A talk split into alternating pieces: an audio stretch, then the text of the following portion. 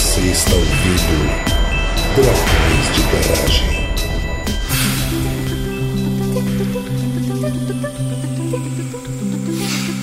Estamos começando mais um episódio do Dragões de Garagem. Aqui é o André de Itajaí e disse-me que podia entender emoções simples, fortes, universais, mas que ficava confusa com as mais complexas e os jogos que as pessoas se envolviam. A maior parte do tempo, ela disse, eu me sinto como um antropólogo em Marte. Aqui de Manaus, é o Pedrão com ar-condicionado ligado no Mega Verão Manauara. É isso, acabei de saber que parece que 2% da população tá em TEA, né? Então provavelmente eu conheço muito mais pessoas com espectro autista que eu imaginava. É, provavelmente. É, de Natal aqui é o Elton e o Sheldon não tem graça, gente.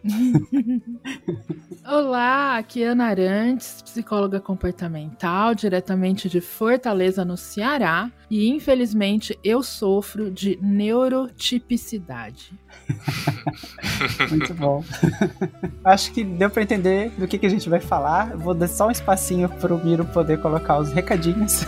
e aí a gente parte pra pauta do episódio. O Dragões de Garagem agora é patrocinado pela Doppel Store uma loja online com uma pegada científica e divertida. Estamos juntos de amigos divulgadores como o pessoal do Nunca Vi um Cientista, do Blablalogia e da leitura Obriga História, como as nossas camisetas exclusivas ao lado de diversas outras tão interessantes e bonitas. Acesse o site através do nosso link na postagem e adquira já a sua camiseta da Doppel Store. Ainda mantemos as nossas formas tradicionais de apoio no Catarse e no Patreon, além de que vocês nos ajudam muito divulgando o episódio para os amigos. Fiquem com o episódio. Bem, ouvintes draconianos. É, atualmente se fala bastante sobre o transtorno do espectro autista e as suas relações com o desenvolvimento, aprendizagem e especialmente algumas pessoas já adultas se reconhecendo ou identificando características que estão relacionadas ao espectro autista. Essa pauta também foi solicitada por ouvintes do Dragões de Garagem e a gente gostaria de entender um pouco mais sobre essa condição que é neurodivergente. Para isso, a gente está aqui hoje com a nossa convidada especial, que é a Ana Arantes. Ela já esteve aqui em outro episódio com a gente, mas seria legal que a Ana se apresentasse um pouquinho.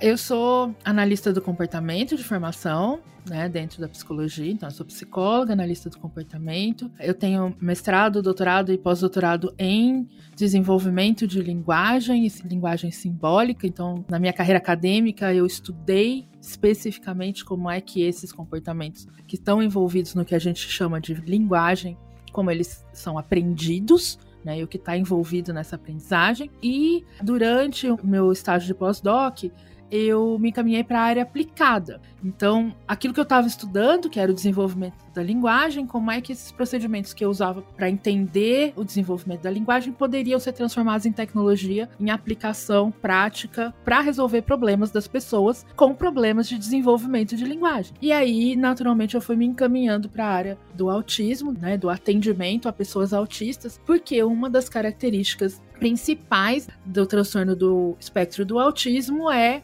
a dificuldade ou, ou os déficits na área de linguagem e interações sociais. E aí eu então me especializei em análise do comportamento aplicada, que é a tal da ABA ou ABA, né, que é um modelo de atendimento que é o mais reconhecido, que né, as pessoas na área de saúde a gente chama de padrão ouro para o tratamento das dificuldades do autismo. E aí eu tô nessa área já há quase 10 anos. Né? Hoje eu sou BCBA, quer dizer, eu sou Board Certified Behavior Analyst. Eu sou certificada para oferecer serviços para essa área por duas certificadoras internacionais e eu dou consultoria, né, para as terapeutas que estão fazendo essa prestação de serviço. Então, meu currículo é esse. Antes de a gente entrar na pauta principal, vou fazer um meia-culpa, que a gente tinha a intenção de trazer uma pessoa que vive com transtorno do espectro autista aqui para participar do episódio com a gente, mas por questões de agenda e especialmente da minha desorganização, a gente não conseguiu que essa pessoa conseguisse participar com a gente. Mas fiquem à vontade então para mandar relatos e é, e-mails que a gente vai trazendo nos próximos episódios. E pode mandar áudio pro nosso bot também, né? Isso, especialmente, né? Porque daí a gente consegue tocar os áudios. Bom, acho que é bom a gente começar falando já que transtorno do espectro autista é um transtorno considerado né, do neurodesenvolvimento, um transtorno que a gente geralmente identifica na infância, acho que a gente poderia falar um pouquinho sobre essa categoria, como é que a gente identifica o que são transtornos do neurodesenvolvimento, ou enfim, né, como é que a gente identifica um transtorno do espectro autista. A gente tem preferido usar o termo condição. Então, é uma condição neurodesenvolvimental. Então, dentre todas as condições neurodesenvolvimentais que a gente conhece, então a gente tem a tipicidade, né, que somos nós, ou alistas, quem não é autista é alista, né? Ou o TDAH, né? Transtornos sensoriais, transtornos de fala. Então são transtornos, são condições do neurodesenvolvimento. A gente tem evitado falar a palavra transtorno porque ela está muito ligada com doença, principalmente na área da saúde mental. Né, os transtornos mentais são as doenças mentais. O autismo ele não é uma doença, ele é uma condição natural dentro da variabilidade humana.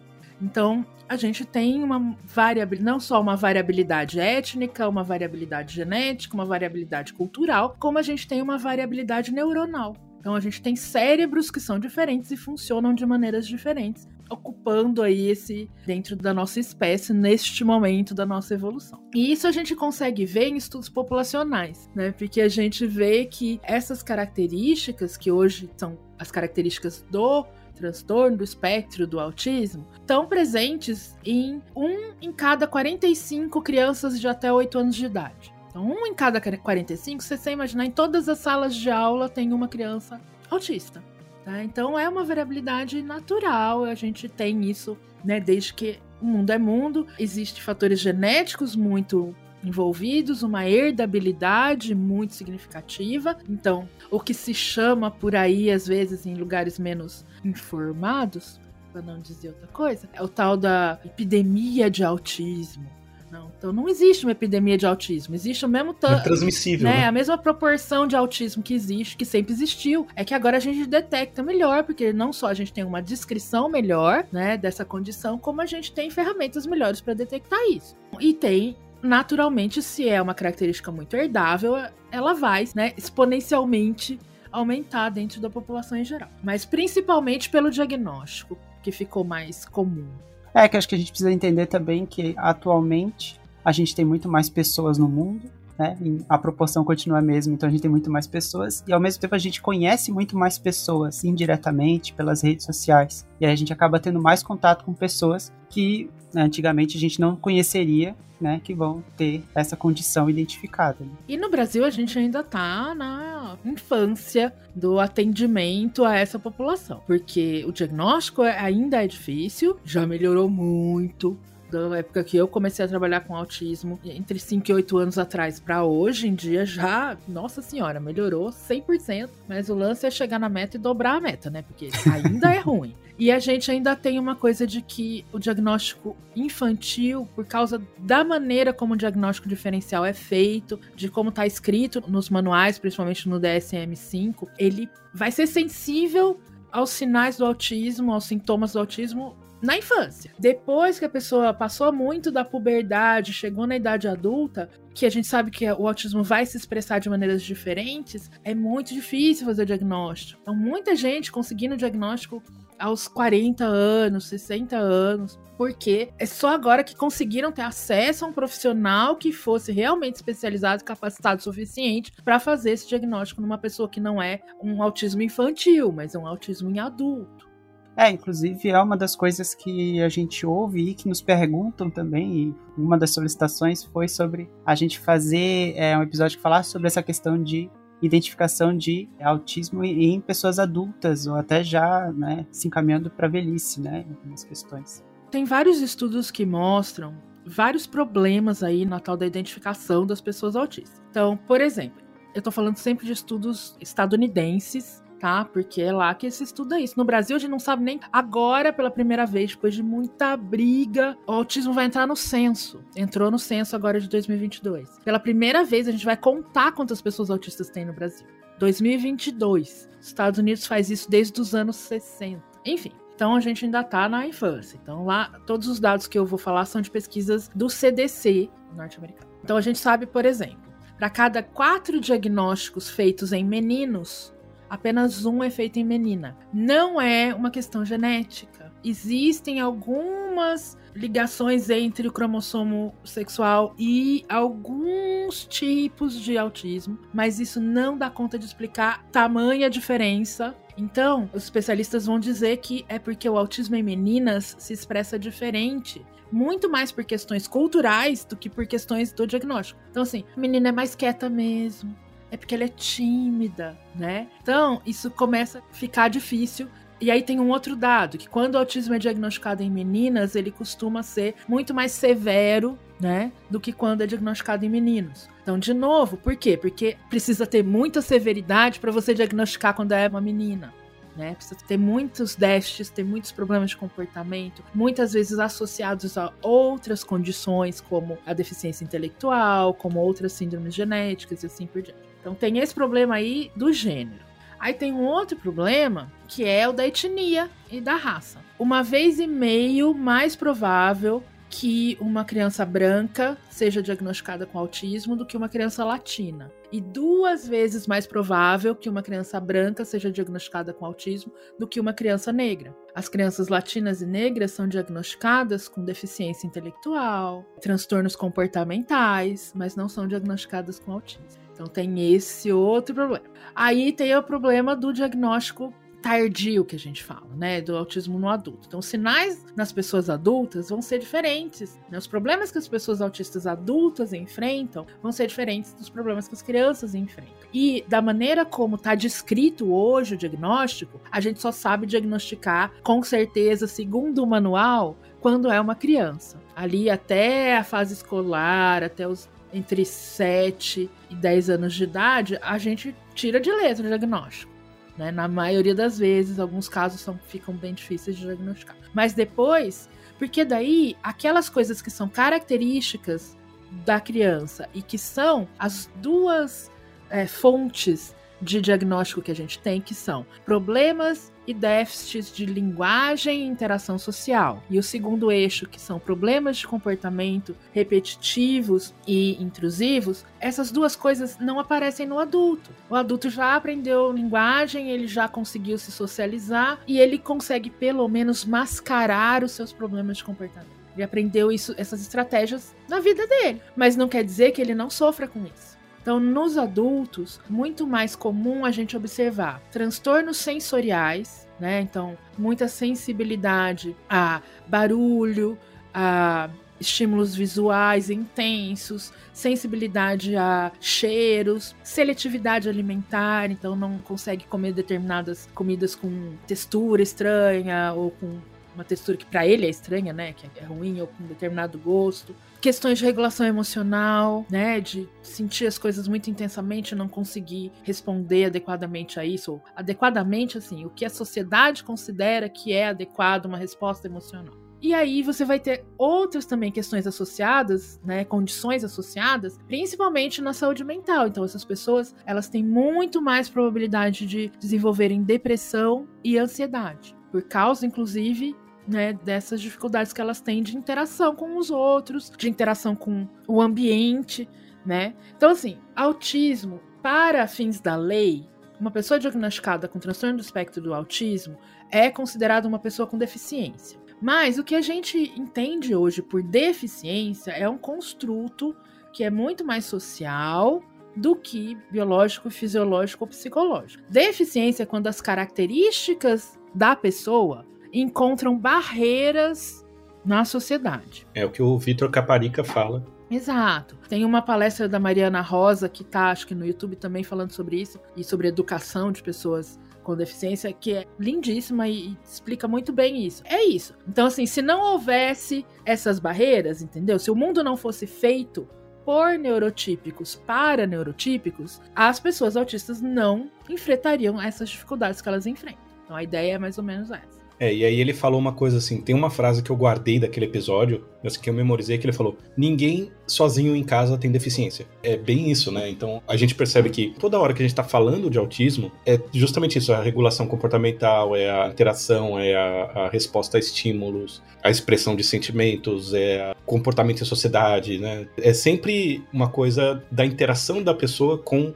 o mundo e o que o mundo espera da interação dessa pessoa. Né? A pessoa pode ter dificuldade de funcionar nesse mundo porque a expectativa ou a forma com que o mundo foi construído, o que as relações são construídas, é, não está pronta para a resposta que essa pessoa dá. Né? Isso, e isso funciona para todas as deficiências, né? Que são as características de pessoas que são consideradas pessoas com deficiência, vai ser sempre assim. Então, uma pessoa que tem problemas de mobilidade, precisa de uma cadeira de rodas para se locomover.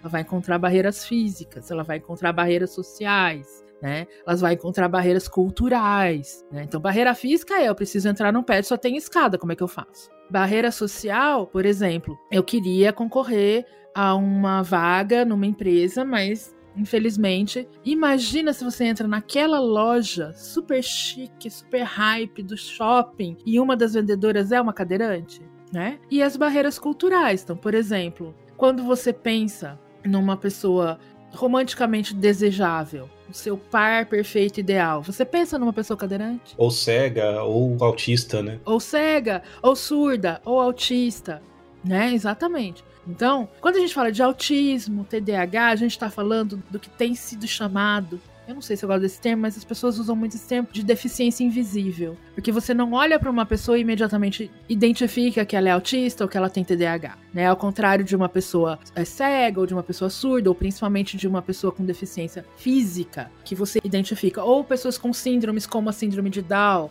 que você tem um identificador fisiológico da fisiologia da pessoa. O autismo, não. Tanto é que uma das coisas mais cruéis que acontecem é, como eu atendo algumas crianças ainda, mas principalmente supervisiono e consulto e treino as terapeutas que atendem essas crianças, uma das coisas mais assim horríveis que acontecem são ou as próprias crianças ou as mães chegarem pra gente e falarem que alguém disse para elas: "Besteira, seu filho não parece autista", né? Então assim, ele não consegue ter acesso a um monte de coisa na sociedade, porque existem barreiras, né? E ele não consegue ter acesso às coisas que são direito dele por ser pessoa com deficiência, porque ele aparentemente não parece autista. Então fica uma pessoa que não tem acesso a nada. Tá impedido em todas as áreas. Então tem mais essa coisa ainda quando a gente tá falando nesses transtornos de neurodesenvolvimento que não aparecem visualmente para as pessoas. Você falou de crianças, né? E a partir de quantos anos dá para diagnosticar? Eu fiquei curioso com isso. Tem alguns instrumentos capazes de diagnosticar em bebê. Bebê antes do, do primeiro ano de idade. Antes de começar a falar, talvez. Isso. Mas os neuropediatras têm uma certa resistência em fechar o diagnóstico antes dos três anos de idade. Porque é aí que vai ficar realmente óbvio. Porque a partir dos quatro anos, né? No Brasil, por lei, a partir dos quatro anos a criança tem que ser é, matriculada na escola. E aí ela vai esbarrar direto naquele ambiente que não foi feito para ela e é aí que vai começar a dar problema. Porque como né, o Elton disse, lá na casinha dela, ela não era, não tinha problema. Um papai com uma mãe que aprenderam a entender o que ela quer, né, aprenderam o jeitinho dela, que evitam situações que vão deixar ela desconfortável e podem gerar uma crise. Ela tá ótima em casa, né? Aí vai pra escola, pronto. Aí o neuro consegue falar, não, é verdade, é autista mesmo. Mas na verdade, na verdade, a gente sabe que né, um bom neuropediatra que tenha sido realmente preparado e é capacitado para fazer o diagnóstico, ele pode sim fazer o diagnóstico antes dos dois anos de idade.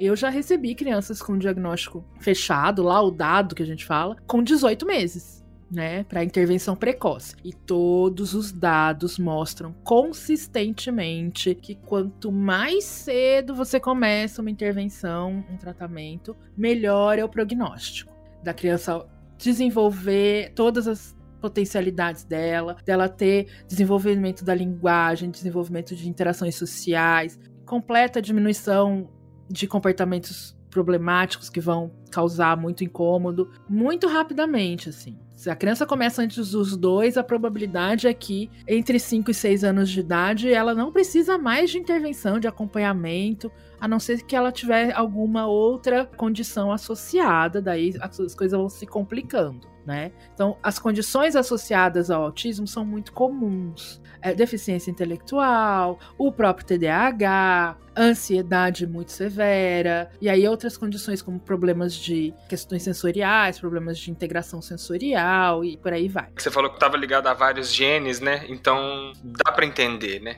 Uma coisa que me chama atenção e é uma coisa que né, da minha educação enquanto psicólogo de entender diagnóstico diferencial e essas coisas sempre me chega com um pouco de ruído é a comorbidade entre TEA e TDAH. E aí eu queria entender. Tem tudo a ver TEA e TDAH, gente. E eu não sei não se em algum momento o TDAH não vai cair para dentro também do espectro. Deixa eu explicar uma coisa que talvez seja, facilite a vida para as uhum. pessoas entenderem. A gente fala transtorno do espectro do autismo. O que, que é espectro? A gente fala em espectro e a gente imediatamente imagina aquela figurinha que a gente acha na internet em todo lugar do espectro de cores. Espectro de cores, à primeira vista, pode parecer um contínuo que vai lá desde o infravermelho até né, o ultravioleta. Mas quando a gente fala de espectro, a gente está falando de uma coisa que não é um contínuo entre 0 e 100%. Não é isso que é o espectro do autismo. Imagina, vocês já viram uma mesa de som que tem vários botões que sobem e descem? Então, o espectro do autismo é isso, é uma mesa de som. Porque ela pode ter, em uma característica, por exemplo, interação com pessoas que ela nunca viu na vida. Lá em cima, em 100%. Mas interação com pessoas familiares, aliás, lá embaixo, né, em 0%. Interação com pessoas familiares, lá em cima, em 100%. Na escola, ela se dá super. é multidimensional. Então, isso aqui é o espectro do autismo. Então, é, também é outra fase famosa, né? Que quem conhece uma pessoa autista, conhece uma pessoa autista né? Porque as características vão estar tá distribuídas muito idiosincraticamente para cada indivíduo dentro do espectro, para cada indivíduo autista. E isso vai variar ao longo da vida. Então, na infância, a pessoa teve muito problema de comportamento, tinha crises, tinha comportamentos autolesivos, era muito problemático. Como adulto, ele é um adulto completamente regulado emocionalmente. Mesma coisa, na infância teve muito problema de linguagem. Como adulto não tem problema de linguagem. O contrário também acontece. Na infância não tinha problema nenhum de linguagem, depois da puberdade começa a ter problemas de linguagem. Então isso vai ser assim. E aí se a gente for olhar para as características do TDAH, André, a gente vai ver que tem muita coisa que são as mesmas características do autismo. Agitação motora, hipo ou hipersensibilidade a determinados estímulos e também hipersensibilidade aos estímulos auditivos e hipossensibilidade à dor, por exemplo. Então, os TDAHs de característica mais desatenta, a gente vai olhar para as pessoas autistas e tem as pessoas autistas que são hiperfocadas. Então, aquilo que interessa para ela é 100% de foco. Aquilo que não interessa, gente, não interessa mesmo. É tipo, Uou, lembra do Drax? Drax é outro personagem que é considerado um autista clássico. O Drax do Guardiões da Galáxia, né? Que tem uma hora que alguém faz uma metáfora lá, eu acho que é o bichinho, e ele fala: Não, nada passa por mim, o Guaxinim. Nada passa por mim, né? E você olha e fala: Ele entendeu aquilo literalmente. Então, a literalidade que também vai acontecer no TDAH em um certo grau é muito comum dentro do espectro. Então, alguns estudos começando a aparecer, eu li um recentemente que tem, eu não sei como é que fala exatamente isso, não é minha área, tá? Biólogos me ajudem. Alguns genes que estão envolvidos nos dois, tanto no autismo quanto no TDAH. Então, eles compartilham características genéticas nesse sentido. É, então, e aí por isso que eu fico nessa, nesse se eles têm compartilham tantas coisas, quando a gente pensa em diferencial é justamente isso, né? Ah, eu consegui diferenciar. É porque o que não vai acontecer no TDAH é a parte de déficit de linguagem e interação social. Esse não é característica do TDAH, mas é característica do autismo. É uma característica principal do autismo é a interação social. Você vai começar lá com o bebê que não olha nos olhos da mãe, que depois não triangula e não tem atenção conjunta. Se você não triangula e não tem atenção conjunta, você não consegue aprender a se comunicar, porque você precisa disso para se comunicar, para você ter a modelagem dos operantes verbais, que são os tijolinhos da comunicação. Vocês que não têm bebês em casa, mas prestem atenção em algum bebê por aí. O bebê, ele olha para você e aí ele olha para onde você está olhando, para compartilhar aquilo. Então é essa triangulação, né? Olhar para você, olhar para o objeto e olhar de novo para você. É tipo reconhecer que a outra pessoa tá olhando para outro lugar. É tipo, é, é como se fosse um caminho pro modelo da mente da outra pessoa. Exatamente. Exatamente. Então, assim, é a resposta de compartilhar o olhar. Eu compartilho do seu olhar. Depois disso, ele vai aprender a fazer com que você compartilhe do olhar dele. Então, ele quer alguma coisa. Gente, vocês já viram criança fazer isso? Vocês já viram. Ela olha pro brinquedo que ela quer, aí ela olha para você e olha de novo. Como se ela estivesse trazendo o seu olhar, tipo, vem comigo. E olha de novo pro brinquedo que ela quer. Essa é a iniciação do compartilhamento de olhar. Isso é o fundamento da interação social. A partir disso, quando eu olho para a mamãe, olho pro brinquedo e olho de novo para a mamãe, a mamãe fala: "A boneca!" Você quer a boneca. E aí eu aprendo a falar boneca. E eu aprendo que aquilo chama boneca. E aí eu aprendo que quando eu sinto falta da boneca, é só eu falar boneca e a mamãe me dá a boneca. Começa a aprender a pedir as coisas. Na verdade, o bebê já aprendeu a pedir muito antes quando ele chora. E a mãe sabe exatamente: esse é o choro de fome, esse é o choro de fralda suja, esse é o choro de cansaço. Ah, esse não, esse é o choro de birra. Mãe sabe distinguir, né? Então, Quer dizer que já tem a modulação, já tá tendo diferenciação. E aí disso vai pro resto. E aí desenvolve tudo. Mas tudo partiu lá do olhar, do contato visual e compartilhamento de olhar. Contato visual é uma coisa que pode ser extremamente difícil para pessoas autistas. Né? Então, quando a gente fala de transtorno do neurodesenvolvimento, eu vou ter um negócio que começa aqui e aí em cascata vai desencadeando todos os outros sintomas, né, ou características do autismo. Lembra até um pouco a teoria do caos, né, pro físico aí.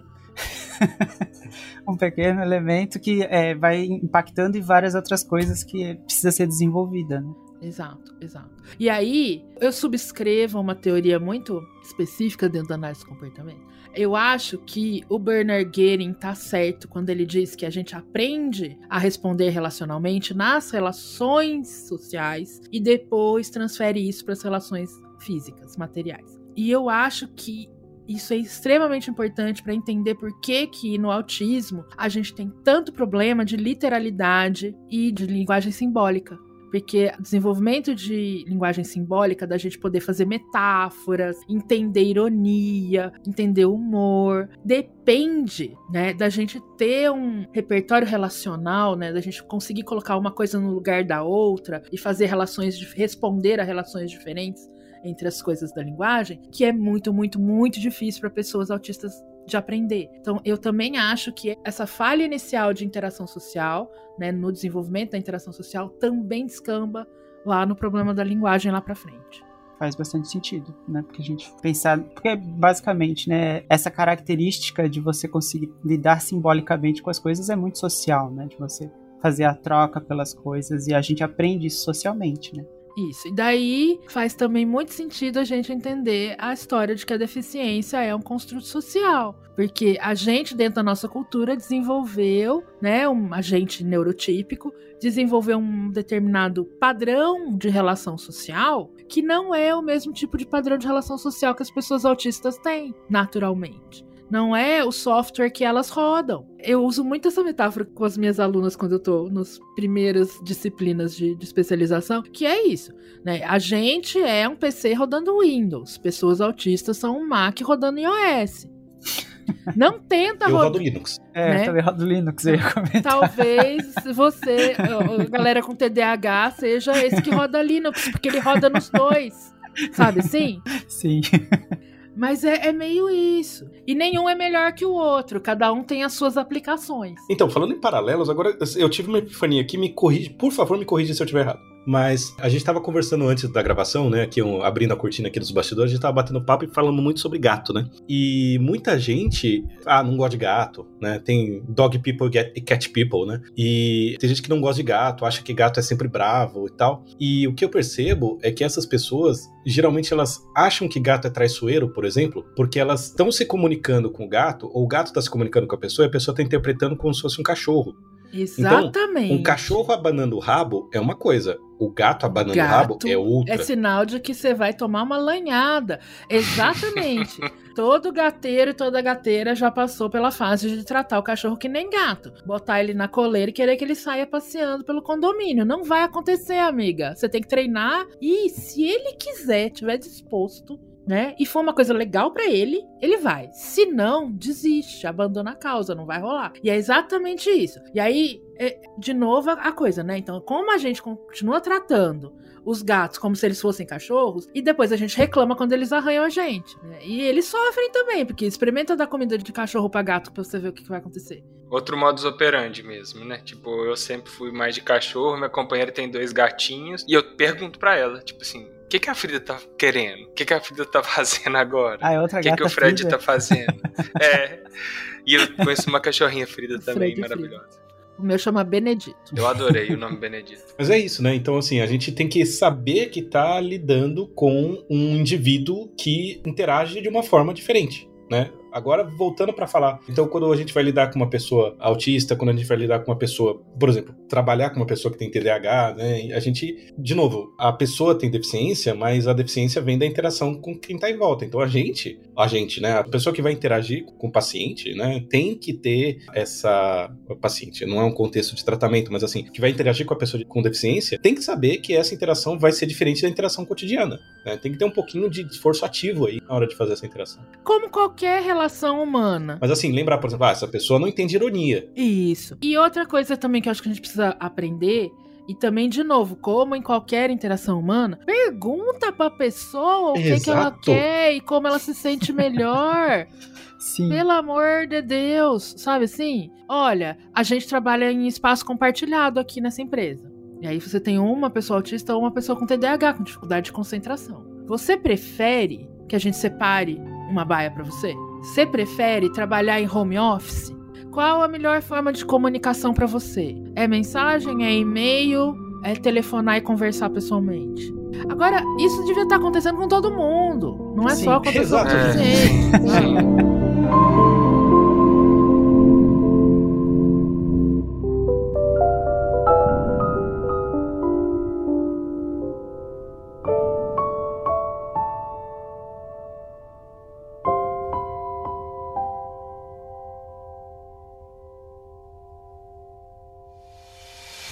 Acho que é um outro ponto que é bem importante quando a gente fala, inclusive, da educação inclusiva, né? Não é apenas para a criança que tenha uma condição diferente, mas especialmente para que os neurotípicos aprendam a lidar com pessoas com condições diferentes. Se a gente vive sempre nessa bolha que todo mundo é neurotípico, a gente não aprende a lidar com essas outras características de interação que as pessoas têm. Isso. Eu acho que é nesse ponto que ter uma pessoa autista aqui seria super importante, porque é exatamente isso. Eu não tenho lugar de fala aqui, eu sou típica. Então eu sofro de neurotipicidade, né? Porque eu não experiencio essas coisas pra dizer pra vocês. Mas eu posso contar as coisas que eu ouço, né? As pessoas autistas dizendo. Então, algumas coisas que pra gente são ok, ou são neutras, ou até que a gente gosta, para as pessoas autistas, muitas vezes podem ser fisicamente dolorosas.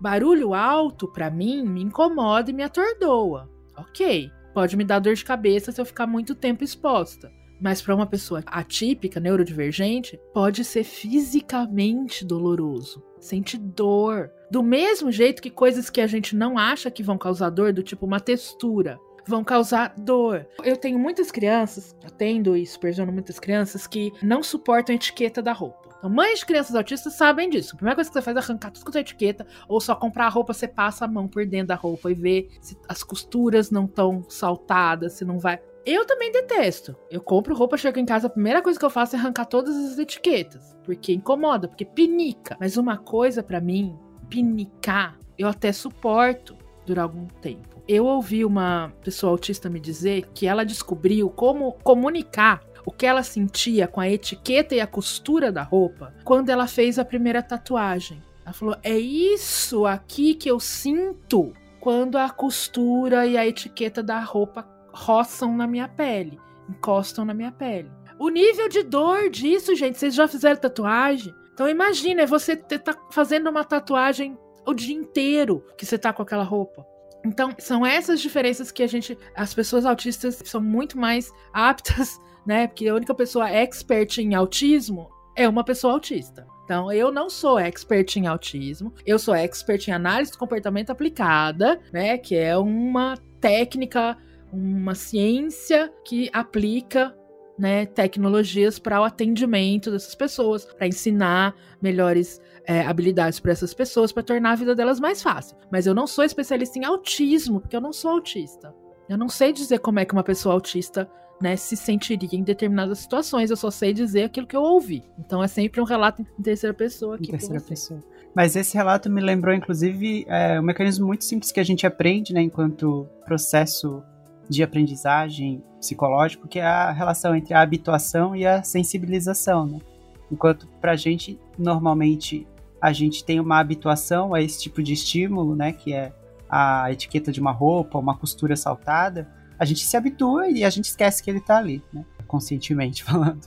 Mas me parece, então, que para essa pessoa isso fica cada vez mais sensível, ela vai sentindo cada vez mais forte aquele. Sim, e parece que tem essa. Exatamente. Quanto mais tempo fica mais. E aí entra a desregulação emocional. E aí ela começa a se sentir muito mal, muito incomodada, aquilo vai dando uma agonia, vai aumentando a ansiedade, e aí eu não consigo, porque, de novo, né? Isso que a gente chama de agonia, de ansiedade, nada mais é do que um monte de coisa acontecendo dentro do seu corpo. E aí você tem a própria percepção, né? Que é o sentir o que tá dentro do próprio corpo. Do mesmo jeito que eu não consigo lidar com essas coisas que estão roçando na minha pele, eu não consigo lidar com essa emoção, essas coisas estão acontecendo dentro do meu corpo. Isso que é o que a gente chama na nossa área de desregular. Que é, eu não tenho uma resposta, não tem nada que eu saiba fazer que vai me livrar desse desespero, né? E aí eu começo a emitir comportamentos meio que aleatoriamente para ver se alguma coisa funciona. E o, o, que acontece é que geralmente na história de vida dessa pessoa alguma coisa funciona. Só que é meio né? E aquele alguma coisa é meio tentativa e erro. E aquele alguma coisa que funciona pode ser um comportamento autolesivo, né? Se bater, se morder, se jogar. Pode ser se coçar até ferir, até arrancar pedaço, provocar vômito, enfiar a mão na boca até provocar vômito, enfiar a mão nos olhos, o dedo no olho, apertar o olho com força, coisas bem, bem autolesivas mesmo. Ou pode ser socialmente muito inadequado, como arrancar roupa no meio do shopping. O negócio tá me pinicando, eu tô desesperado, eu arranco a roupa. Né? Isso vai ter consequências muito ruins para essa pessoa. É nesse sentido que a gente está falando dos problemas de comportamento. São comportamentos que, para aquela pessoa, funcionam para resolver o problema dela naquele momento, mas que a longo prazo vão acabar gerando muita aversão de quem está em volta ou o próprio problema da integridade física da pessoa. Eu queria fazer uma pergunta um pouquinho mais prática mesmo, assim. Você falou de uma coisa, né, do contato do olhar e tal, mas tem algumas coisas que são um pouco mais sutis, que os pais podem ficar de olho. Você acha que, assim, o simples levar para o pediatra e relatar já basta para tentar acompanhar isso? Ou é ideal procurar um neuropediatra, uma neuropediatra? Eu queria saber quanto a isso, assim, né? Existem vários sinais precoces e é outra coisa assim que é. Se você puser na internet sinais precoces do autismo, você vai achar listas e listas. Todos eles são importantes. Não é um ou outro mais um conjunto. Então a criança anda na pontinha do pé, não faz contato visual, finge que não escuta quando você está falando com ela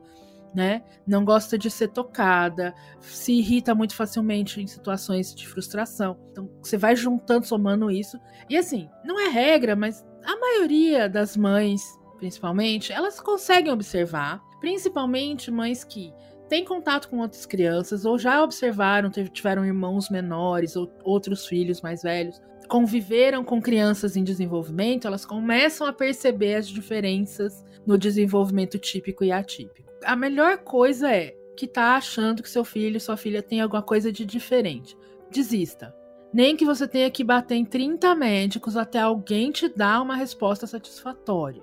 Porque ainda vivemos na época do é assim mesmo, tem que esperar o tempo dele, meninos falam mais tarde mesmo. Aí a criança tá lá com 4 anos de idade, não emite nenhum som. Ah, vamos esperar porque já já ele fala né? Ah, é que o pai dele também só foi para lá bem tarde. Claro, é porque o pai dele né? é autista. Isso é genético. Então, assim, quando a sua sogra falar, é o pai dele também demorou para falar, é sinal de que corre. É mais um corre sinal. esse moleque. É mais um sinal. Assim, eu não vou listar aqui, porque é um monte de coisa e isso é uma coisa que é muito fácil de achar na internet. Bota lá, sinais autismo, é sinais precoces do autismo. Você vai achar bastante coisa bem fácil de entender.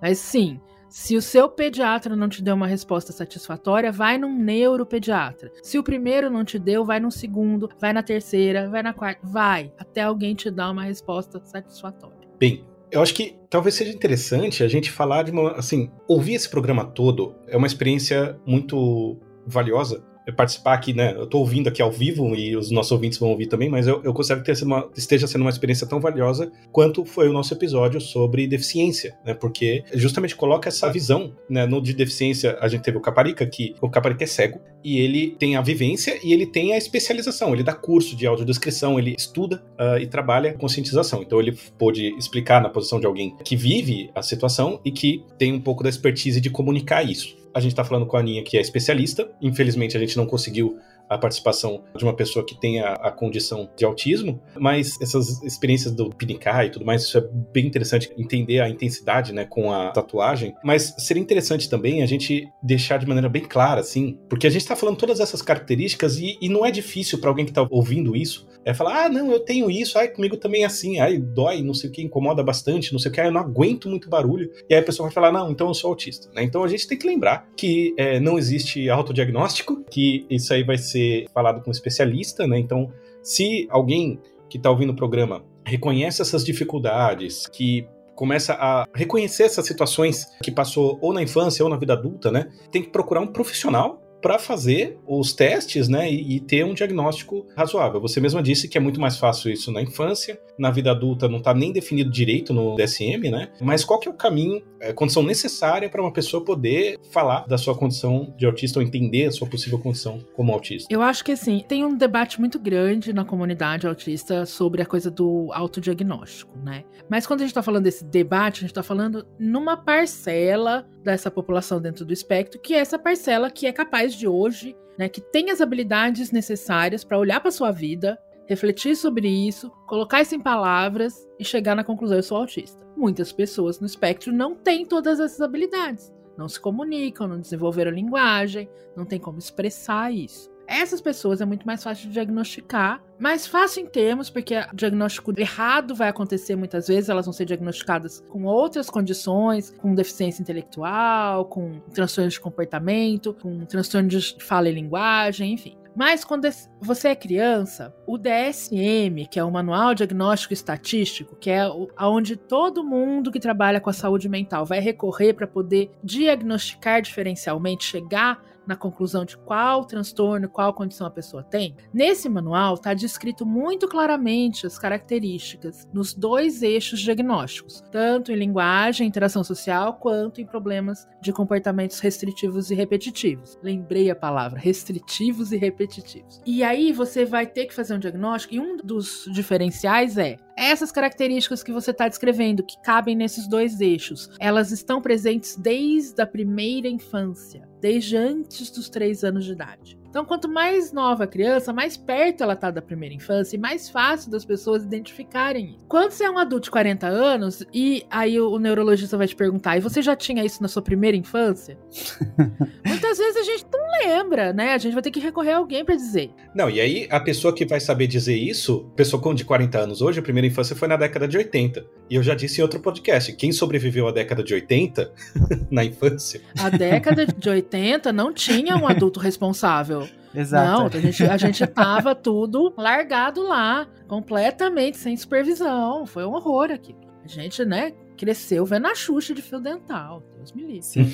Então, assim. Aprendi a ficar em pé com a Xuxa. Não existia neurotipicidade na década de 80 para comparar. Um horror. Então, assim, o que a gente vai ter de dificuldade quando a pessoa é adulta é o fato das características poderem ser muito diferentes e a investigação para se chegar num diagnóstico pode ser mais longa. Pode ser um processo que leva mais tempo, porque você vai precisar fazer outros tipos de teste de avaliação, avaliação sensorial, avaliação é, psicoemocional e assim por diante. Mas é completamente possível e eu acho que vale a pena sim. Quem tá aí com dúvida ou que se identificou bastante, procure sim um especialista, que geralmente é o neurologista. Procura uma neurologista e um neurologista. Tenta se informar sobre a especialidade desse médico dessa médica, para que seja uma pessoa que saiba diagnosticar autismo e saiba diagnosticar autismo em pessoas adultas, tá? Porque essa pessoa é um unicórnio, tá? É difícil achar. Vou falar pra você que é fácil, não. Não é fácil, né? É difícil de achar. Muitas vezes custa muito dinheiro, então tem um problema. A gente tá no Brasil, né, gente? Em 2022, nós estamos debaixo da linha de pobreza, as pessoas estão passando fome, né? Então o dólar tá custando 5,27. Então é difícil. não vou dar essa ilusão de que ah, é só você ir ali no postinho de saúde que você sai com um laudo diagnóstico. Não vai. É um processo complicado, complexo. Por causa disso tudo, e porque quando a gente está falando de autismo, se é uma neurodiversidade, se é uma condição normal da variabilidade humana, da espécie humana, a gente vai estar tá falando de não só de um diagnóstico médico, um diagnóstico de saúde, mas a gente vai estar tá falando de uma questão identitária também. Então, pode ser que o autodiagnóstico seja suficiente para a questão identitária, para essa pessoa se identificar com esse grupo, para ela começar a ver pessoas que têm coisas em comum com ela, para ela começar a se sentir pertencente, né? a um grupo social. Então, é um pouco assim, não pode ter autodiagnóstico. O diagnóstico médico, ele é importante para você acessar direitos, por exemplo. Se você tem um diagnóstico de autismo, é o F84 lá no CID, ou se você é uma pessoa, daí com o diagnóstico de autismo você é considerado legalmente uma pessoa com deficiência, você tem acesso a vários direitos das pessoas com deficiência que estão lá no Estatuto da Pessoa com Deficiência, que é uma lei do país. Você também, por exemplo, seu plano de saúde, a gente conseguiu finalmente algumas regulamentações mais específicas da Agência Nacional de Saúde. Qualquer pessoa com diagnóstico F84, nenhum plano de saúde pode negar nenhum atendimento que foi prescrito pelo médico. Não existe mais. Ah, o seu plano não cobre fonoterapia. Foda-se. Vai cobrir porque é F84 e pronto, acabou. Nós ainda estamos no problema do quanto o médico mandar, que é bem problemático, né? Porque o médico é especialista em medicina. Eu sou especialista em análise de comportamento aplicada.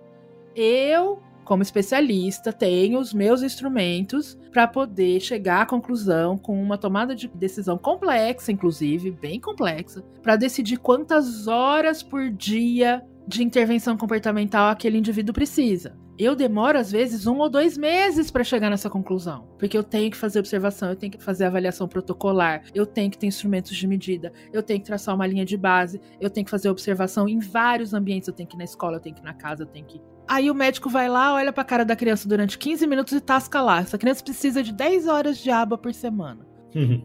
É, não, foi muito bom você falar todos esses detalhes para lembrar que não existe um aparelho que a gente enfia na criança e tira informação. Então, é muito importante saber, deixar claro que isso é informação científica que tem que ser testada com métodos que são publicados, testados, avaliados por pares, é, revistos periodicamente. Né? Não é qualquer loucura, não é qualquer coisa, não é qualquer achismo de guru do Instagram que vai falar que. É uma prática baseada em evidência, né? As tecnologias e procedimentos da análise comportamento aplicada são consideradas práticas baseadas em evidência quando são utilizadas dentro da dinâmica das práticas baseadas em evidência. Nada no mundo é panaceia. Então não existe, do mesmo jeito que não existe uma pílula que vai curar o autismo, como muitas famílias por aí estão procurando, quando é pílula é sorte, viu? Porque eu já vi coisa pior. Aham, uhum. é, exatamente. É, e como alguns médicos também se comportam. Caso da risperidona. Então, assim, ah, é autista, taca-lhe risperidona. Não existe remédio para o autismo. O autismo não tem medicação, porque o autismo não é doença. Então, condições associadas ou advindas do autismo, como, por exemplo, uma criança que ainda não tem habilidades suficientes para se autocontrolar, para se autorregular, acaba sendo muito agressiva para resolver problemas ou se livrar de desconfortos, ou faz autolesivos, ou tem um nível de ansiedade muito alto e é uma agitação motora muito extrema. Então, aí você começa, tem um remédio para agitação motora, tem um remédio para atenção, tem um remédio para diminuir a irritabilidade. Você pode fazer essa combinação. Esse trabalho tem que ser feito junto né? O neurologista junto com a equipe de aba, porque a gente é que vai medir se o remédio está funcionando. Né? A gente é que está ali observando, registrando todo dia o comportamento da criança, sabendo como é que tá o desenvolvimento dela, e aí a gente consegue ir dando feedback para o médico, ó, essa dose está tendo tal efeito, aumenta, diminui, tira, troca, e vai fazendo esse combinadinho. De modo geral, o atendimento ao autismo é multidisciplinar. Então a gente precisa da medicina, da análise do comportamento, da fisioterapia, da terapia ocupacional, da fonoaudiologia, muitas vezes da psicomotricidade, né? Ou outras áreas que estão ali, né? Que vão lidar com essas características do indivíduo que vão estar envolvidas no autismo. A Santíssima Trindade, que a gente fala, a Santíssima Trindade é psicóloga comportamental, fone e TO. Pelo menos isso aqui precisa ser avaliado. Não necessariamente a pessoa vai precisar dessas terapias todas. TO é terapia ocupacional? Terapia ocupacional, que vai lidar muito com as questões sensoriais e de regulação sensorial. E a fono para lidar com as questões da fala, do desenvolvimento de linguagem, do meio da linguagem, né? Ou é a fala, mas se não for possível desenvolver a fala, de ter o controle do aparelho vocal, controle operante do aparato vocal, a gente pode desenvolver outro tipo de linguagem. Então a fono vai trabalhar muito com o meio, né? Pode ser uma comunicação suplementar, pode ser uma comunicação alternativa. Então tem sistemas que a gente usa o tablet, a pessoa digita ali, o tablet fala. Tem vários sistemas. A gente vai escolher o que é melhor para aquela pessoa, junto com ela, inclusive, que vai nos dizer quais as preferências dela a parte de TO. Se a pessoa é autista, mas não tem nenhuma questão sensorial, ela não precisa fazer TO. Se ela é autista, mas não tem nenhuma questão de linguagem, ela não precisa de fonoaudiologia. Se ela é autista e não tem nenhuma questão comportamental e o desenvolvimento de aprendizado dela não está impactado, ela não precisa de análise de comportamento aplicada. A pessoa tem que ter aquilo que ela precisa. E é isso hoje no Brasil é muito complicado, porque justamente por esses tipos de regulação, então quem precisa do plano de saúde para financiar o seu tratamento fica dependendo daquilo que o médico mandou. Porque para o plano de saúde para a ANS, só é obrigatório que o plano cubra aquilo que o médico mandou. E a porcaria do médico não manda na especialidade dos outros. Ele não sabe de análise do comportamento aplicado, ele não sabe de fisioterapia, ele não sabe de TO, ele não sabe de fono. Ele devia encaminhar, receber o feedback e botar no laudinho dele. Não acontece em 98% dos casos, a gente fica. Não é fácil. Como toda deficiência, as pessoas envolvidas, tanto a pessoa com deficiência quanto a família. Quando eu falo de família, eu tô falando em 90% das vezes da mãe, tá, gente? Que fique claro isso. Ah, então é a mãe que tá lá brigando, que tá, né, de um em um para ver o que consegue, né, para aquela criança. Então é, é muito desgastante. Aí você vai ter a questão da inclusão escolar, que é outro pepino. É outro pepino. Aí você vai ter a questão da inclusão social, porque pessoas autistas crescem, né, minha gente? Elas precisam de um trabalho, elas precisam ser inseridas no mercado de trabalho, elas precisam de uma renda, elas precisam de qualidade de vida, elas precisam de atenção à saúde mental, porque elas são mais propensas a desenvolver ansiedade e depressão. O índice de suicídio entre adolescentes e jovens autistas é mais do que o dobro então, isso já é um sinal de que tem alguma coisa errada aí. Então, é tudo isso aí que está envolvido, não é só uma questão de diagnóstico ou uma questão identitária. A gente tem que estar tá envolvido com políticas públicas, está envolvido com um sistema capitalista em que a gente funciona. Então, eu acho que o debate é bem mais amplo se a gente for falar assim, mas pode ou não pode fazer autodiagnóstico? É muito mais do que isso, né? Tem algumas coisas comportamentais e tudo mais. E eu tava, por exemplo, né, uma coisa que vocês falaram de é sarcasmo, ironia, metáfora, às vezes pode ser um pouco mais complicado. Mas isso eu acho que varia de língua para língua também, nas culturas. Você acha que isso né, pode ser que em alguma, sei lá, isso mude, o diagnóstico possa mudar dependendo da língua do país ou da cultura ou não? Correndo o risco de parecer um pouco xenofóbica, mas deve ser muito mais fácil ser autista em alemão do que ser autista em português, por exemplo. Porque o alemão é uma língua muito precisa, né? Então é muito mais fácil você saber do que você está falando em alemão do que em português, que a mesma palavra tem 38 significados diferentes, a depender de 300 coisas diferentes no contexto em que ela é utilizada. E o tom. E o tom. E o tom. a própria português de Portugal, em Portugal eles são muito menos literais que a gente, né? O português brasileiro é cheio de metáforas, cheio de sarcasmo, cheio de ironia, né? Tem todo mundo que já veio Portugal tem algum caso de ter falado alguma coisa que não era literal e ter sido entendido de maneira literal, né? É, mas é, é que tem outras coisas, né? Por exemplo, não é que só questão de, de ser literal ou não, porque relação humana normal, tipo, a pessoa tá chateada, tá não sei o quê, e aí você pergunta pra pessoa, ah, tá tudo bem, tem tudo certo? Não, tá tudo bem. E pronto, tá tudo bem. Você falou que tá tudo bem, tá tudo bem. Pronto. Não importa que língua que isso seja. Mas claro que tem a questão cultural, né? Tem idioma, por exemplo, tem lugar que você vai perguntar para pessoa neurotípica, normal, dia a dia, se tá tudo bem, e se não tá, ela vai te falar. E vai te falar Sim. por quê. Ou então vai perguntar, por que você tá me perguntando se tá tudo bem? Você não tem nada a ver com isso? A gente fala que algumas pessoas autistas, né, alguns clientes que a gente atende, a gente fala assim, nossa, esse aí tem um sincericídio, né? Que de vez em quando se você perguntar, ele responde, né? E às vezes ele comenta sem ter sido perguntado, né? Tia, você tá fedida hoje. pode ficar longe de mim, por favor? Simples assim. Não tem carga agressiva nenhuma nisso. Não tem intenção de ofender, não, tem. Não! E muitas vezes a gente mesmo, né, como terapeutas, tá instalando esse tipo de repertório e não tá percebendo. Porque eu não acabei de ensinar ele que ele tem que relatar o que ele tá vendo direitinho, com correspondência. não, ai, eu acabei de ensinar ele isso. Ele fez o que eu ensinei. Mas aí o que acontece é que muitos terapeutas param aí. E aí é outra treta fenomenal, que é a coisa da formação e da competência profissional dos terapeutas que estão atendendo essa população, porque o autismo foi inventado no Brasil em 2012, mais ou menos, que foi quando a gente começou a falar sobre autismo no Brasil. Até então, ninguém falava nisso. Eu lembro de colegas, 2012, eu tava saindo do mestrado, começando o doutorado. Eu acho que, na verdade, eu ainda tava no mestrado. Pera, calma. Não, tava no doutorado, já tinha feito a transição.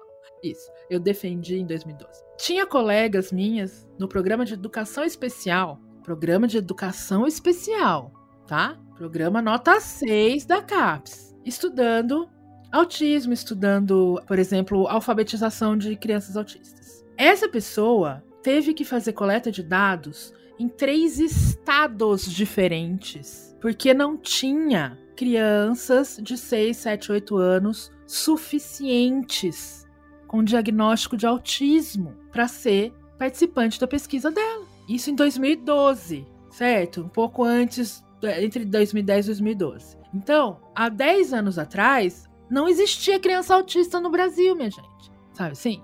Então, corta para 2012 e aí agora a gente ouve essa história de que tá tendo uma epidemia de autismo. Não, a gente só tá, né, basicamente reparação histórica que nós estamos fazendo agora.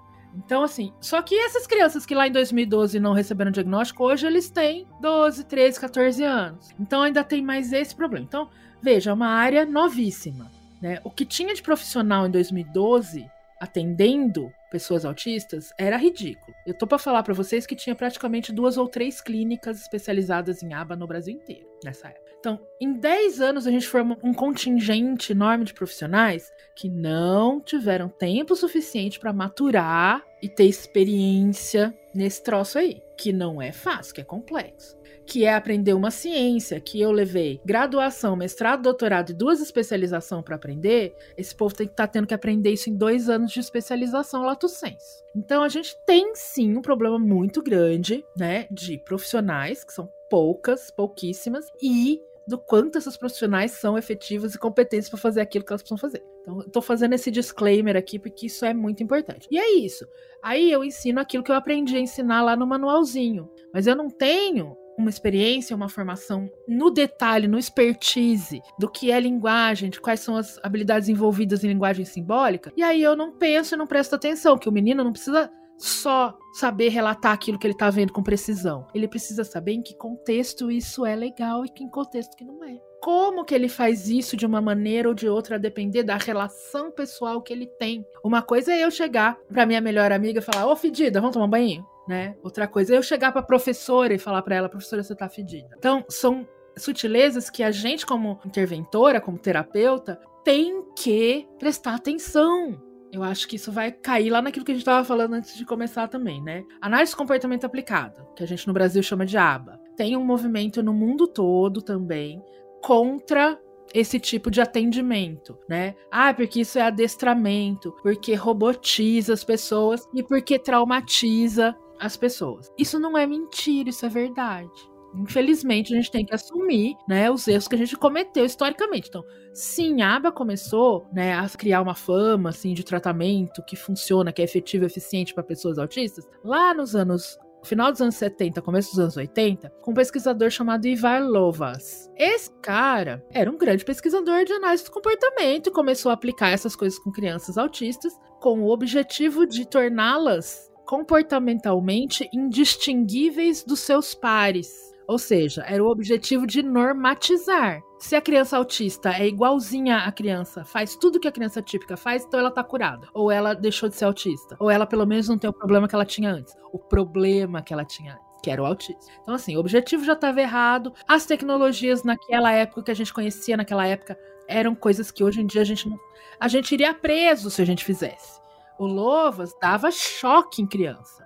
Ele usava aquele equipamento de dar choque que a gente vê os domador de circo usar que é um pauzinho, shock stick, eu não sei como é que chama isso em português, né? Que, dá, que tem um eletrodo na ponta e encosta, ele encostava nas crianças quando elas estavam fazendo alguma coisa autística. Que nem adestramento de animais se usa mais. Não se usa mais, se permite mais. Enfim, N coisas. Então, assim, Lovas acabou, ele ficou lá nos anos 70. Né? Esse é também a mesma pessoa, Lovas e Hackers, do famoso artigo né, de conversão sexual para tratar a homossexualidade, tá? Então é essa pessoa de que nós estamos falando, é o fundador da aba. Então assim, a gente tem que saber de onde a gente veio para a gente não cometer os mesmos erros. Então, hoje em dia, né, 40, 50 anos depois, a gente está num movimento do que se chama aba contemporânea. Então a gente agora, a gente leva em consideração e a gente tem direcionamentos muito do que na área de saúde se chama de cuidado informado pelo trauma. Então é a gente olhar para a pessoa que a gente está atendendo, já pensando que, porque ela tem essas características, na vida dela, ela encontrou várias situações que podem ser traumáticas. E que talvez esses problemas de comportamento que eu tô vendo nela agora sejam respostas de trauma. Então eu tenho que prestar muita atenção, né, nos tipos de procedimento, na maneira como eu me relaciono com essa pessoa, para não provocar ainda mais trauma e para não ativar essas respostas de trauma e trabalhar muito essa parte psicológica e emocional para ela ter habilidades suficientes para enfrentar essas situações traumáticas. Então, hoje em dia a gente faz atendimento centrado na pessoa, então é o que aquela pessoa precisa, o que ela me diz que ela precisa, né? Levando em consideração que muitas das coisas que ela faz não é porque ela é mal educada, não é porque ela é doente, é porque foram respostas de trauma. Ela foi traumatizada e também baseado no assentimento, que isso no Brasil é uma novidade, que é uma coisa fantástica. Perguntar para a pessoa se ela quer, vamos combinar? Então, assim, como assim você vai perguntar se a criança quer tratamento? É óbvio que é, não importa se ela quer ou não. E aí soca a criança, goela abaixo as coisas em cima da criança. E aí depois não entende por que, que ela não quer ir na escola. Por que, que ela não quer ter contato social? Por que, que ela não quer ir na clínica? Né? Por quê? Porque você tá traumatizando ela lá, porque você nem perguntou se ela gosta, se ela quer. Então, hoje em dia, a gente sabe o que realmente tem efeito e qual o efeito das coisas que a gente fazia antes. Mas isso faltou esse memorando chegar na maioria das formações no Brasil nessa área. Então a gente ainda tem a coisa de ter que aceitar que quando uma pessoa fala para você, eu fui traumatizada, eu hoje tenho transtorno de estresse pós-traumático, porque eu fui submetida a 5, 6, 7 anos de aba quando eu era criança, isso não é mentira, gente, isso é verdade. E o que, que a gente pode fazer para resolver esse problema? Porque foi a gente mesmo que causou. Sim. É, e eu acho que até uma proliferação de cursos sem muito critério também, né? A gente tem pessoas que fazem curso de aba como método e desconsidera um conhecimento de base, né? De pessoas que não têm a noção dos princípios básicos de análise do comportamento e querem trabalhar com uma coisa que se chama de análise do comportamento aplicada. Em alguns círculos por aí, isso é considerado academicismo, viu, André? A gente tá querendo fazer reserva de mercado, a gente tá querendo dizer quem pode ou quem não pode fazer. AB é um direito de todos. Não, AB é uma ciência. Análise do comportamento aplicada. É o braço aplicado da ciência do comportamento, do mesmo jeito que a medicina é o braço aplicado da biologia. AB é isso. As pessoas têm direito ao melhor tratamento. E isso é um direito das pessoas. Então, o melhor tratamento é feito pelos melhores profissionais que são melhores qualificados. E baseado em evidência, ciente do processo científico. Tem todo um pacote Isso. que vem quando a gente quando fala melhor. Quando a gente está falando né? de melhor tratamento, tá subentendido que tem que ser práticas baseadas em evidência.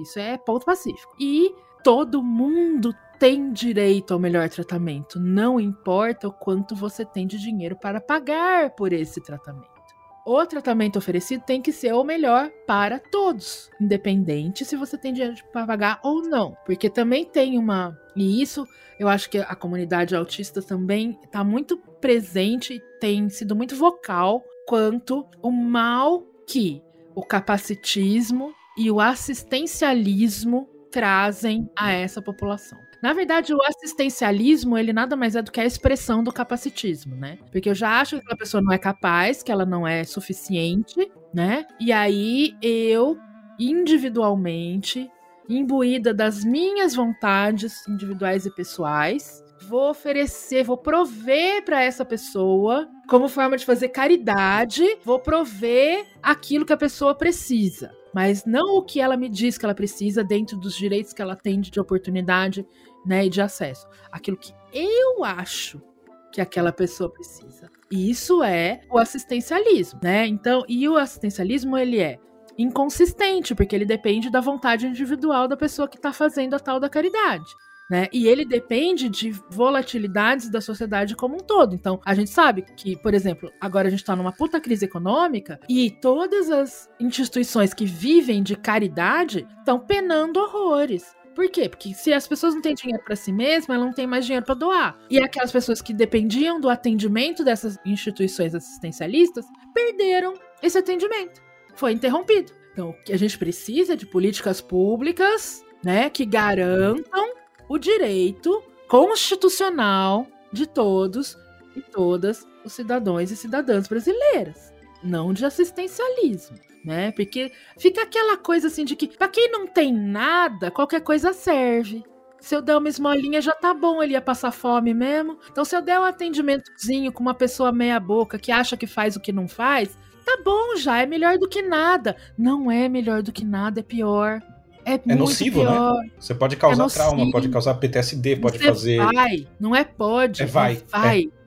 Vai causar. O profissional que está fazendo o trabalho de, de, forma adequada, eu imagino que deva estar sempre tomando cuidado para evitar isso. Né? É. E aí, outro problema que eu acho que a gente não olha é como isso é comum na área de saúde mental, psicologia e afins, e já é um sinal de como a gente desconsidera a saúde mental como uma coisa realmente importante. Que você já pensou se médico, dentista, começa a oferecer trabalho voluntário de fundo de quintal, sem a capacitação necessária, sem os instrumentos necessários, que nem a galera de aba, psicologia, educação oferece? Já pensou a gritaria que não ia ser? Ia CRM, e a Anvisa, e a ANS, e a governo, e todo mundo para o Ministério Público, todo mundo para cima desse profissional. Como assim você tá fazendo, né, cirurgia de catarata no fundo do quintal, numa salinha com uma faca que você limpa no fogão? Não, mas é que a pessoa não tem condição. Se eu não fizer, ela vai ficar sem. É, mas se você fizer, ela vai ficar sem o zóio, sabe assim? E é a mesma coisa, as pessoas não fazem essas analogias porque elas não consideram que saúde mental é saúde.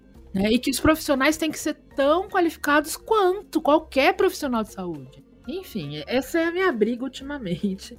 Né? Eu tô aí né, nessa exata briga de, pelo amor de Deus, vamos capacitar essas pessoas, vamos certificar, vamos ter uma agência que pode dizer: você tem a capacitação suficiente para fazer isso, isso e isso. Você só tem para fazer aquilo. E ok, todo mundo trabalha, não tem problema. Mas tem que dizer quem que pode fazer o quê, né? Quem que tá apto. E, e para poder fazer as coisas, tem que estudar adequadamente. Tem que colocar as condições para, olha, você precisa ter uma formação mínima nessa área, com especialização nessa área, com tanto tempo de estudo, com nível tal, né, para não justamente não ser uma pessoa que com achismo ou com os preconceitos dessa pessoa, porque isso é importante lembrar. Eu gosto muito quando o Altair fala que o método científico a gente estuda para errar menos é para errar menos. Eu sou cientista, eu sou físico, eu não trabalho em outra área. A chance de eu machucar alguém com alguma coisa que eu faço errado é muito pequena. O máximo que eu posso fazer é queimar o computador. Mas a gente estuda para errar menos. E assim, eu errar o meu cálculo das minhas moléculas é uma coisa. Agora, um profissional errar durante a prática que mexe com o desenvolvimento de uma criança, é outra. Então, errar menos é o cerne do método científico e é a razão pela qual a gente tem toda essa estrutura de universidade. E universidade é um lugar onde se faz ensino e pesquisa e extensão. Você tá com, ter contato com isso. Olha aí, a Aninha tá falando toda hora. Mês passado eu li um paper que dizia isso e ela já tá falando aqui sobre isso nessa conversa. São profissionais que estão sempre se atualizando. São profissionais que estão sempre se atualizando com um método e um processo que é construído para minimizar os erros. E isso a gente tem que estar ciente.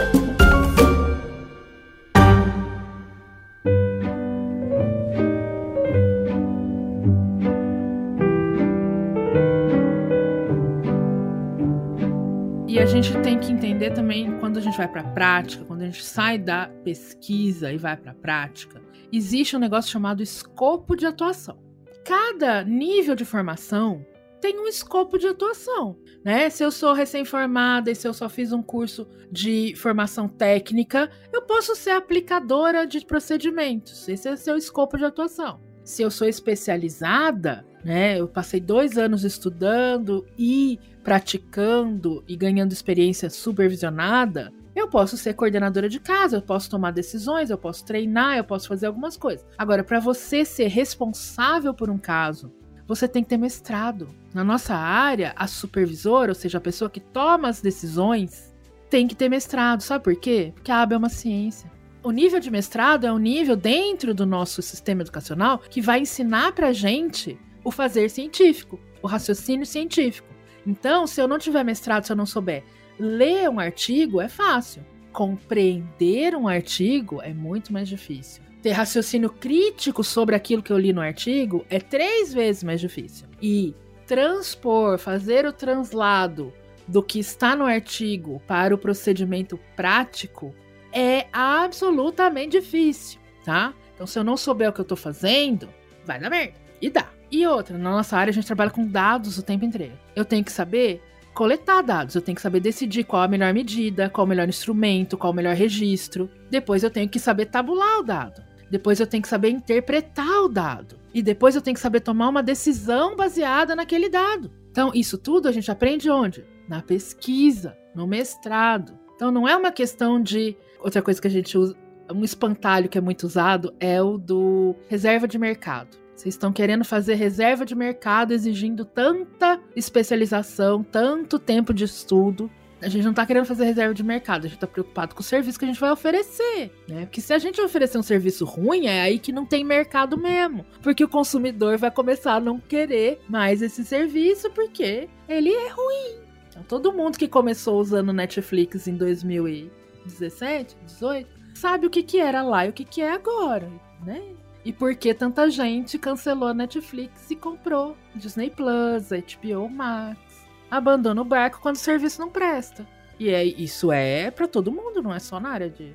Enfim, nós já estamos agora em discussões, não tem nada a ver com autista, são discussões profissionais, mas é importante as pessoas meio que entenderem isso, porque isso vai se repetir em várias áreas, na medicina, em todas as áreas de saúde. Além de lidar com o autismo, uma pessoa, um pai, uma mãe de uma criança autista ou uma pessoa que tem alguém autista na família ou no, no, círculo social vai lidar com o autismo e também com esse aspecto da vida e do tratamento dessa pessoa. Se for pai, mãe ou responsável, mais ainda. É bom saber que tem isso e justamente porque tem esse discurso. Você falou da questão identitária, né, Ani? Tem a questão do autodiagnóstico, tem a questão do método de diagnóstico, tem a questão do tratamento, dos problemas que o ABA já causou, né? E da visão que existe. Então, assim, informação vai vir de tudo que é lado. Então, eu achei muito importante você deixar clara essa posição científica, essa posição baseada em evidência das práticas de aba hoje, né? Eu gostei também que você falou que as técnicas usadas no aba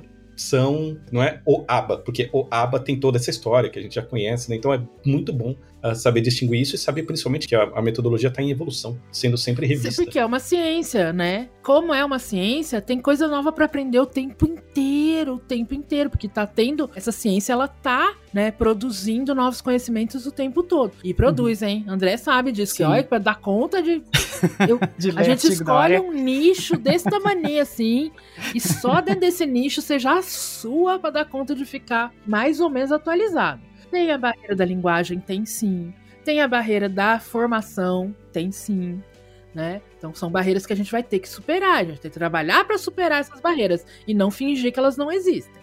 Né? E aí tem a coisa de ser uma ciência. Eu vi esses dias no Instagram um pedacinho de um vídeo do professor Júlio De Rose, numa entrevista da Associação de Ciência Comportamental, Júlio foi o meu orientador de monografia, mestrado, doutorado. Então, e ele falando justamente isso. Eu espero que daqui a 10 anos, 20 anos, a análise do comportamento seja completamente diferente disso que a gente está vendo agora.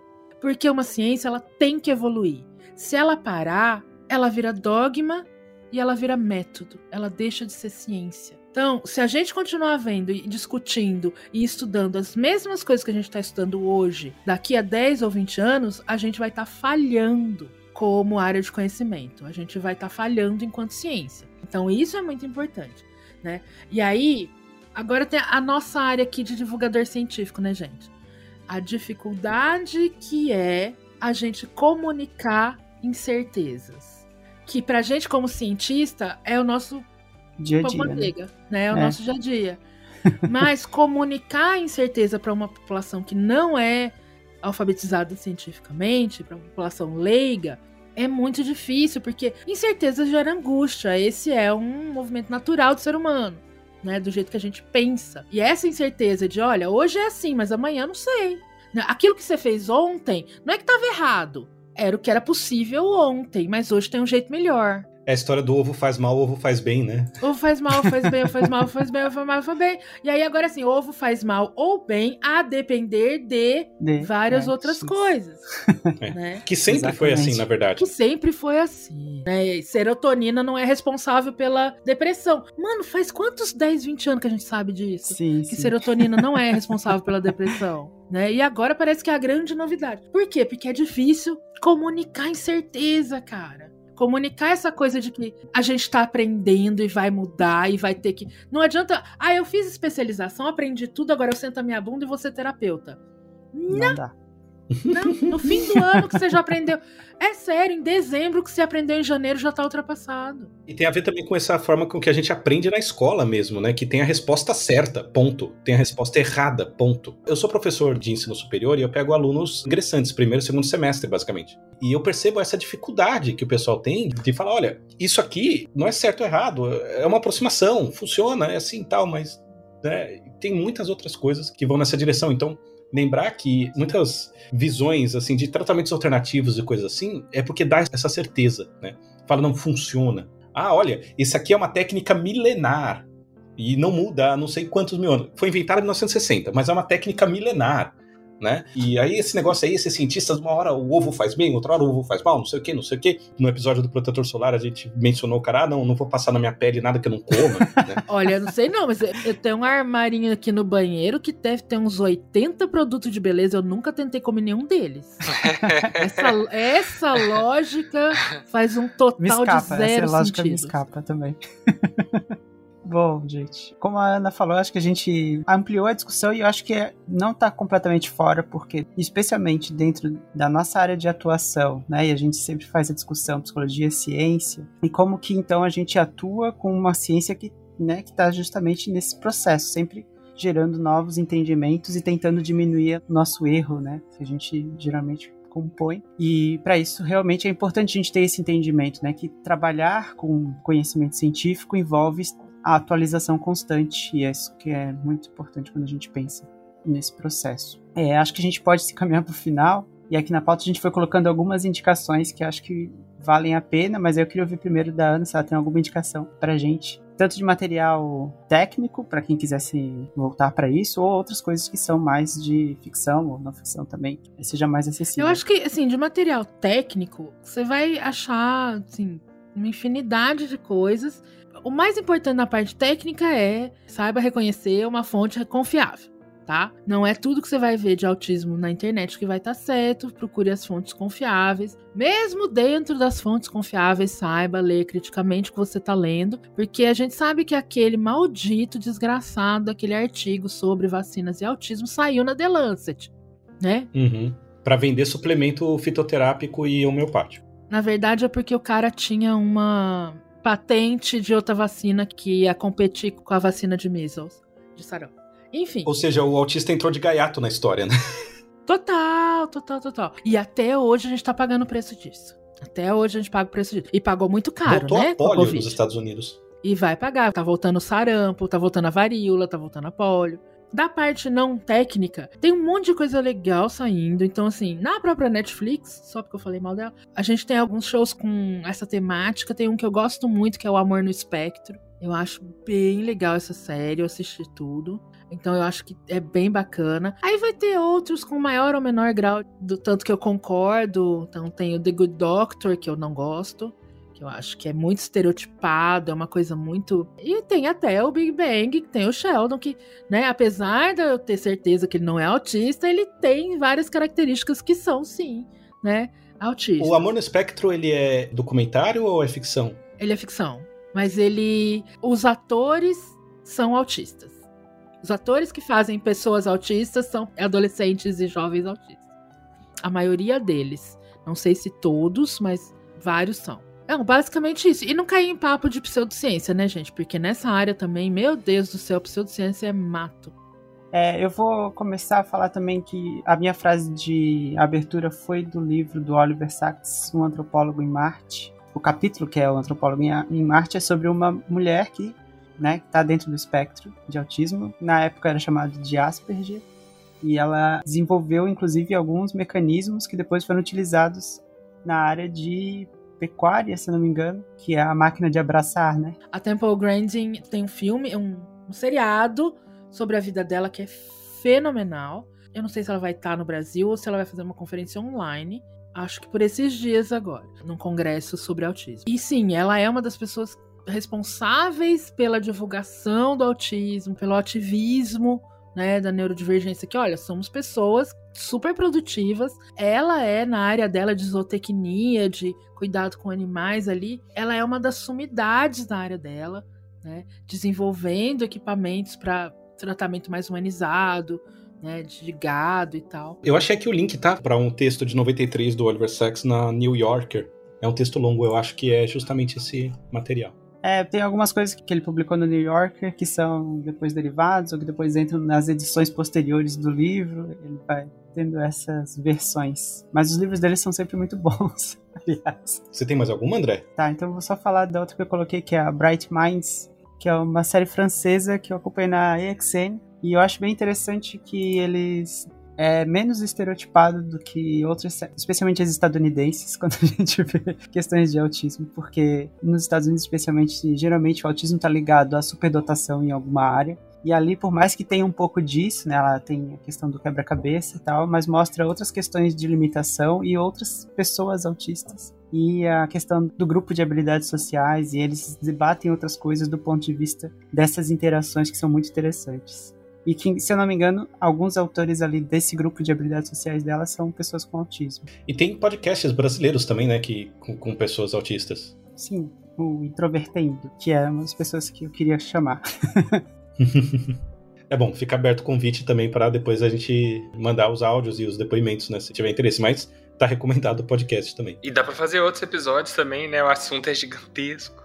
Aqui no Dragões a gente sempre aborda várias facetas dos problemas, né? Então dá para fazer mais episódios, com certeza. Eu acho que já tá aberto aí a, a, porta. De série, eu tô numa fase de novelinhas coreanas, né? Tem duas novelinhas que apareceram. Que assim, eu vou fazer uma coisa que eu odeio, tá? Porque a novela é coreana, ela tem o título em coreano, eu não falo coreano, mas ela tem um título oficial em inglês e uma versão em português. Então, tem duas séries. A primeira é Tudo Bem Não Ser Normal, que em inglês ficou It's Okay Not to Be Okay que tem o irmão do personagem principal é autista. Eu não sei, tá, é, se a representação é, é, acurada. Eu tô vendo que a Aninha tá fazendo um sinal de positivo aí. Eu não assisti, mas eu ouvi sendo indicado também por pessoas autistas. Porque mostra realmente essa dificuldade que o personagem tem de reconhecer emoção no rosto das pessoas, então tem uma tabelinha com os rostos e as emoções. Mostra episódios de overload sensorial, comportamento repetitivo de alto dano, né? E mostra uh, que ele gosta de desenhar, gosta muito de uma autora de livros infantis e tal, e a história vai nessa direção. E tem outra que vai justamente nessa direção da superdotação, né? Que é, em português, é uma advogada extraordinária, né? Em inglês é Extraordinary Attorney Woo. É uma advogada superdotada, autista e tem esses comportamentos, né? Então ela tem episódios de overload sensorial, mostra é, pequenos hábitos ou dificuldades cotidianas, né, de passar uma porta, glossolalia, né, de ficar repetindo o que ela escuta, de interromper a pessoa para falar o que pensa. Ecolalia. Então, ela mostra esses eventos. Eu não sei quão acurado isso é, porque assim, as cenas de superdotação, ela sabe de cor todo o código penal coreano, sabe? Tem, tem umas coisas assim, que são parte da fantasia, e, e novela coreana é exagero, né? Mas tem muitas coisas interessantes assim, e ela explica, ela fala, olha, eu tenho dificuldade para fazer tal coisa, por isso eu faço assim, assim, assim, né? E eh, mostra a dificuldade das pessoas entenderem também. É bem interessante, mas é aquela coisa, é ficção e é novela exagerada. A gente não pode considerar como um tutorial de como é um autista. É, mas é outro também, eu também não assisti ainda, mas esse aí tá causando furor na comunidade. Tá todo mundo falando disso. Eu também preciso assistir esse. É, ele é novo. Ele, o último episódio foi ao ar agora em Sim. agosto. Por fim, então eu queria muito indicar o podcast da Ana com a Lilian, que é o Cafezinho e Comportamento, Aí, se a Ana quiser comentar um pouco também. É, a gente tem esse podcast semanal em todas as plataformas onde você ouve o seu podcast. Chama Cafezinho e Comportamento. Sou eu e a doutora Liliane Rocha Guiar, que é analista do comportamento também. A Lili mora, vive há muitos anos em Nova York, foi formada lá, mas também, né, presta serviços a, a principalmente profissionais aqui no Brasil. Então tá sempre em contato com o pessoal daqui, sempre por dentro do que está acontecendo né, na área. Então a gente fala basicamente de qualquer coisa que a gente tiver com vontade de falar naquele momento. E como são duas analistas do comportamento, a análise do comportamento não só é uma ciência, como para quem é analista do comportamento vira né? Basicamente um diagnóstico, a gente vai sempre é, analisar e olhar para as coisas do ponto de vista do comportamento humano. Sim. Então a ideia é mais ou menos essa. Exato. Olhar para tudo funcionalmente. Bom, uhum. muito obrigado, então, Ana, por participar aqui com a gente, trazer tantos sua experiência, né, atuando nessa área e várias reflexões bastante importantes sobre atuação. É isso, obrigado por ouvirem a gente até aqui e lembrando de novo, né, que se você quiser complementar alguma coisa, vive com transtorno do espectro autista e, né, quiser e puder compartilhar com a gente, a gente vai ficar muito feliz em ouvir e talvez, né, como foi falar também, pensar em outros episódios no futuro. Obrigada, gente. Nós que agradecemos. Valeu, pessoal.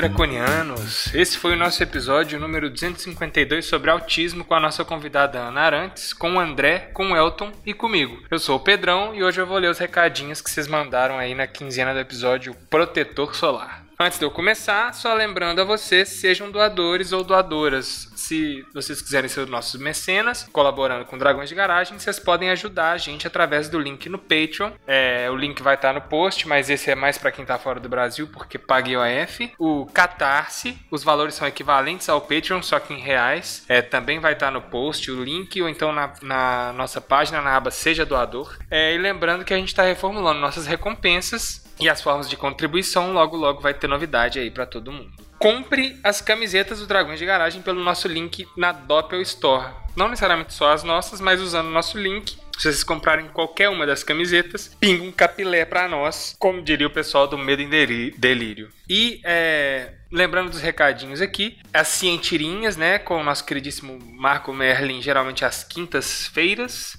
É, e sempre bom, né, a gente que tem interesse em ciência e divulgar a ciência e seguir os canais da iniciativa do Science Vlogs Brasil, no qual o DDG também faz parte, e acompanhar é, outros podcasts de ciência, como Medicina em Debate, o Rock Consciência da UFV, o Midcast, o Cinema Consciência, o Microbiando, Mamutes na Ciência, Xadrez Verbal, Escute a Ciência, o DLC Ciência, Fronteiras na Ciência da URGS e o Ciencion da UFABC. E lembrando ainda, né, a situação do coronavírus está bem mais tranquila, mas ela ainda existe. Então, para se informar, é só visitar o canal do Atila no Telegram, né? https t.me barra e o o. Não sei porque eu falei HTTPS, mas tudo bem. Então vou até repetir aqui. Seguir o canal do Atila no Telegram, né? Que é o t.me barra corona underline Atila. E no Twitter, arroba o Atila. Ele tem o canal dele no YouTube também. Isso tudo aí vai estar no post. Nessa quinzena nós não tivemos novos mecenas, mas a gente agradece demais os mecenas que nos ajudam sempre, que estão lá no, no grupinho do Telegram conversando com a gente. É, a gente agradece demais o apoio de vocês e vocês que não podem doar, é, não querem doar também, querem apenas escutar aí, pra gente já ajuda demais. Só de vocês escutarem, compartilharem, mostrarem nosso trabalho para as outras pessoas, a gente acha super legal. E a gente recebeu três e-mails nessa quinzena, vou dar uma lida aqui para vocês. O primeiro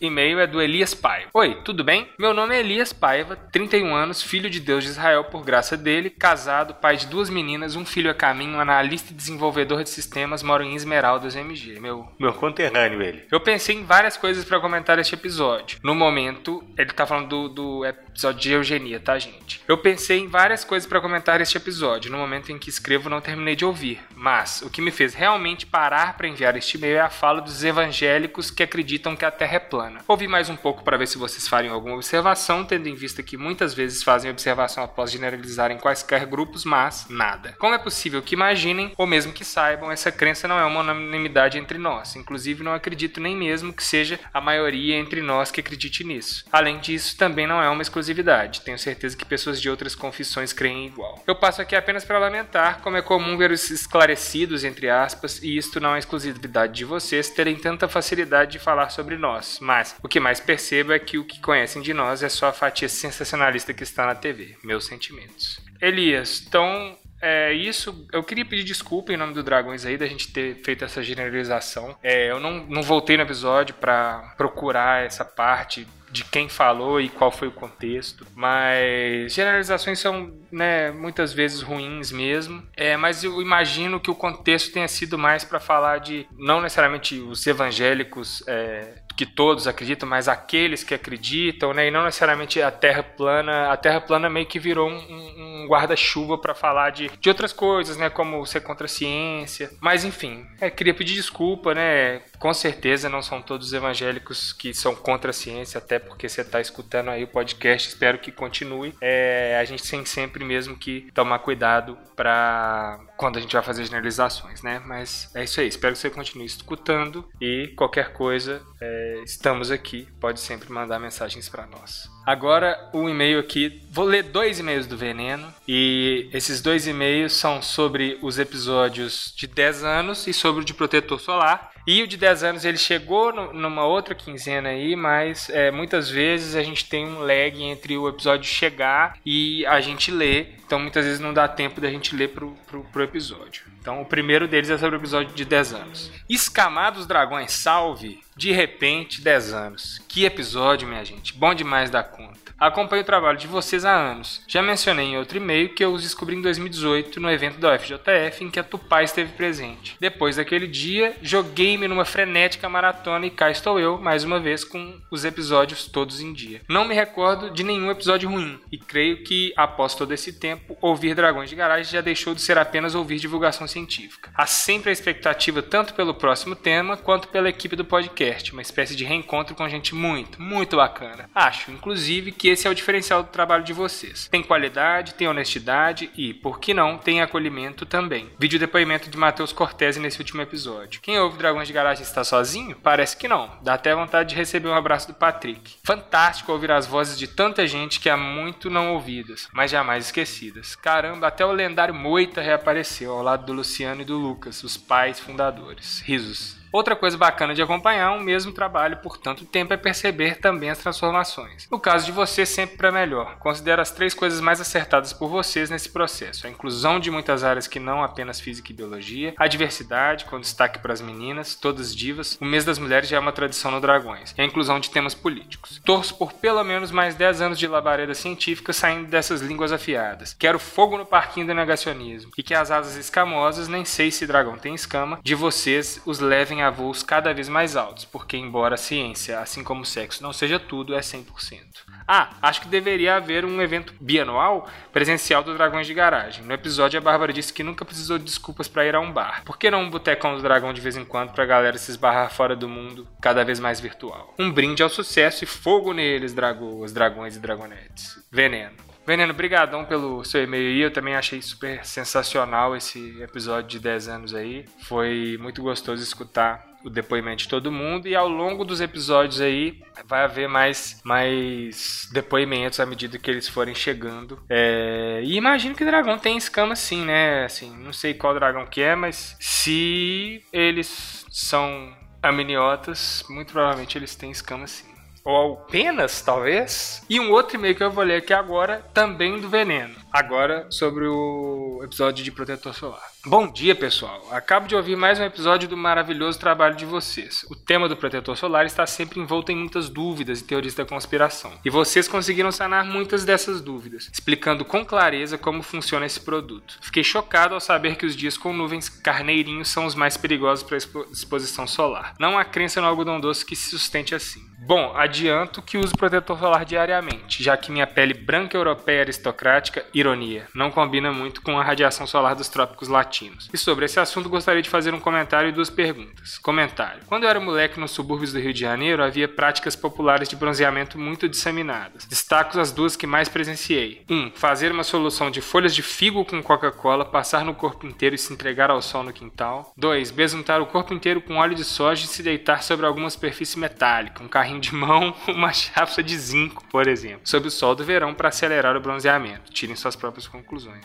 Nossa senhora, a pessoa se fritava, né? Pergunta 1. Afinal, tecidos podem substituir o protetor solar em termos de eficácia? Por exemplo, uma mulher vestindo burca está mais protegida da radiação solar no deserto do que aquela exposta ao sol na praia, mas usando protetor solar com alto FPS? Outro exemplo, aquelas camisas de manga curta para banho em piscinas e praias são de fato uma boa alternativa ao protetor solar, pelo menos para regiões do corpo cobertas por elas? É, bom, essa eu não sei responder, é, não deu tempo de eu procurar saber, mas eu vou pesquisar e a gente solta ela aí ou no próximo episódio ou nas redes sociais. Mas eu sempre vi camisa com FPS, né? Então pode ser que sim, né, o tecido proteja, mas com FPS proteja mais. Bom, vamos ver. Pergunta 2. O bronzeamento artificial tem o mesmo malefício que o bronzeamento natural desprotegido? Imagino que seja parecido, né? Eu acho que a luz é, é, é parecida, digamos, né? Mas também vou procurar saber e, e solto aí algum episódio ou na, nas redes sociais. E o veneno termina assim. Na leitura de e-mail, vocês reclamaram que não receberam e-mail no último mês. Não é bem assim. Eu mesmo mandei um e-mail para vocês os parabenizando pelo episódio de 10 anos, hein? Avante Dragões. Um abraço, Veneno. Pois é, Veneno. Às vezes tem um lagzinho aí, um gapzinho entre a gente receber o e-mail e a gente ter acesso. É... Então tá lido aí seu e-mail do episódio de 10 anos e do episódio Protetor Solar também. Muito obrigado por escrever esses e-mails aí tão legais, aquece demais o nosso coração. É, e por último, o e-mail do Kenji Kenji Fujiwara, espero que eu tenha falado certo. É, amigos draconianos, contribuo singelamente com a pauta para o próximo mês, afinal temos um número redondo para comemorar. E quem não quer ver Cuba lançar um foguete? Confesso que sou inspirado por vocês, entre outros, para escrever sobre essa história, que sempre vocês falam do trocadilho, que só coloco na última frase do post. Também confesso que eu sou ouvinte desde 2017, mas creio que não tenho ouvido tudo desde uns dois. que tenho ouvido tudo desde uns dois ou três anos antes. Me sentirei imensamente grato caso cite esse texto texto. Parabéns pelo belíssimo trabalho. Abraços. Kenji Fujiwara, quarto 42. E o Kenji deixa aqui um link do texto que ele escreveu sobre os 60 anos da crise dos mísseis de Cuba. E a gente vai deixar aí no post. Quem tiver interesse sobre esse assunto, dá uma, uma olhada aí. É, Kenji, eu acho que tá meio em cima pra gente fazer uma pauta, mas realmente é um assunto bastante interessante. Quem quiser ter acesso ao texto dele, vai estar tá no, no, no post, tá? E é isso, gente. Curtam as nossas redes sociais. No Facebook, a gente é facebook.com twitter.com.br dragões de garagem, no Instagram é dragões de garagem, no Twitter é twitter.com.br dragões garagem, sem o D, no Mastodon é arroba dragões de garagem, arroba mastodon.social e não teve mensagem pro bot, né? Engraçado, né? Tô de olho aqui, hein? Arroba dragões underline bot. Manda um, um salve, manda uma figurinha, manda um alô, beleza? A gente gosta, mas felizão e meio pra caramba dessa vez. Assinem e avaliem o nosso feed no iTunes, no Castbox, no iCast, no Podcast Addict, no Google Podcast, no Grover Podcast, onde quer que você nos escute. E comentem nos nossos vídeos do YouTube, mandem e-mails para nós que a gente fica super feliz no contato arroba dragõesdegaragem.com. E é isso aí. Muito obrigado, um grande abraço e até a próxima.